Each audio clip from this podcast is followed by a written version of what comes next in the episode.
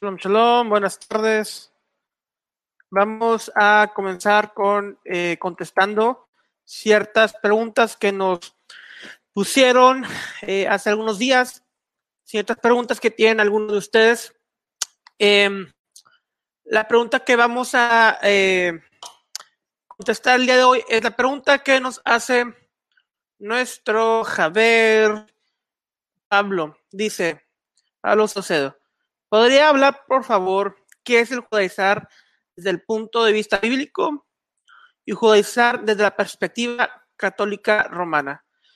Que no es correcto. Entonces, hay diferentes eh, nociones acerca de esto. Uno, el judaizar bíblicamente es lo que analizaremos. Obviamente esto está muy relacionado con las epístolas paulinas y el libro de los hechos. Ya lo hablaban del pasado, eh, lo que estamos viendo en las epístolas a los Gálatas es que vienen ciertas personas, ciertos creyentes eh, en Yeshua, judíos, los cuales eh, quieren circuncidar a los creyentes gentiles. Entonces la cuestión aquí es muy diferente a la cual estamos viviendo el día de ahora, porque en el día de ahora tenemos a una mayoría de creyentes gentiles y a una minoría de creyentes judíos. Y es muy diferente lo que pasaba hace dos mil años.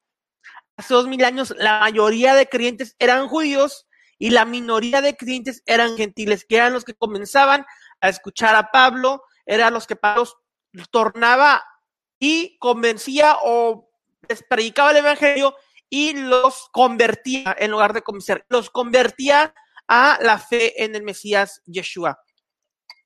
Muchos de esos gentiles ya asistían a las sinagogas, ya eran creyentes en el Dios de Abraham, Isaac y Jacob. Era, eran lo que se conoce como temerosos Dios, que es un término que se usaba en el primer siglo para los creyentes que no se convertían al judaísmo, pero adoraban al Dios bíblico. Entonces, lo que vemos en Gálatas es que vienen estos, estos judíos que quieren judaizar, de aquí viene el término judaizar a estos gentiles y eh, llamarlos y que, se, que hagan una completa conversión al judaísmo, eh, al judaísmo normativo de la época por medio de la circuncisión.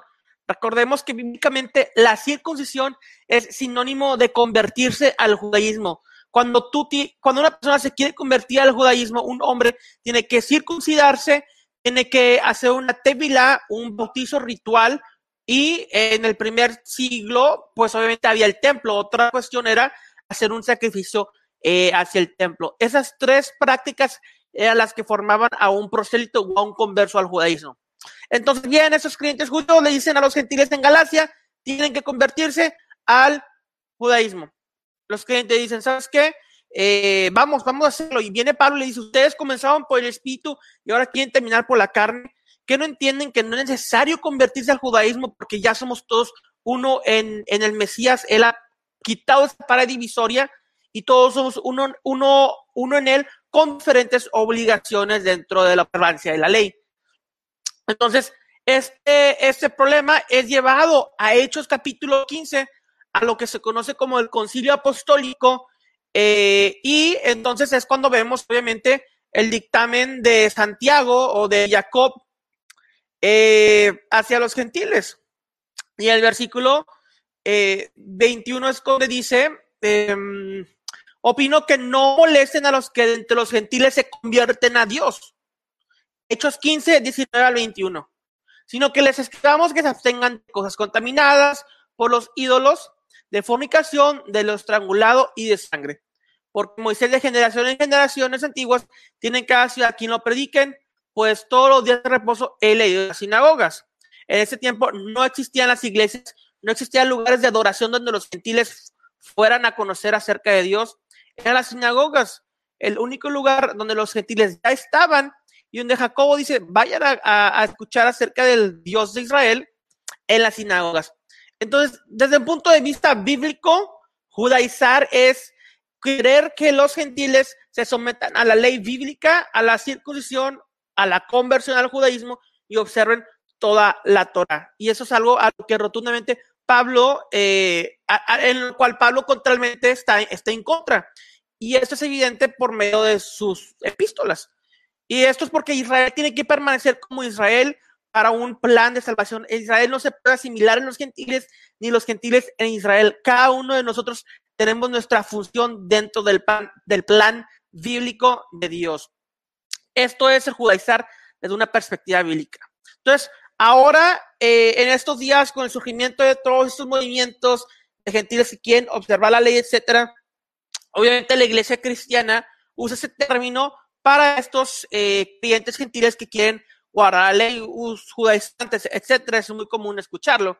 Y de cierto punto sí, porque esos creyentes gentiles de, digamos, específicamente el movimiento Raíz de Veas, están queriendo observar toda la ley, queriéndose eh, cargar con cosas que no le pertenecen, sino que solamente Israel.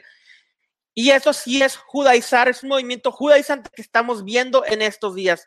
Lo que estamos viviendo ahorita es algo con lo que Pablo ya había lidiado hace dos mil años. Y el querer eh, decir que somos tribus perdidas sin ninguna eh, verdadera evidencia de ello o querer someternos a la ley o querer someter a nuestros vecinos o a todo el pueblo cristiano a la ley, contradice las epístolas paulinas y esto es judaizar.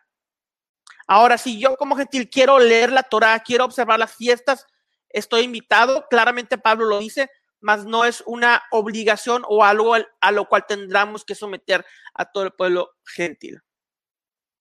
La segunda parte de la pregunta dice, ¿y judaizar desde la perspectiva católica romana que no es correcto? Que nos pregunta eh, Pablo. Judaizar desde la perspectiva católica romana. No entiendo perfectamente a qué te refieres eh, con eso, Pablo. Si puedes especificar tu pregunta, eh, te, lo, te lo agradecería. Entonces aquí están las dos, las dos ramificaciones del judaizar bíblicamente y lo que estamos viviendo ahora. Dejen sus preguntas, si quieren me las pueden enviar por inbox Shalom, shalom. Bendiciones, hermanos.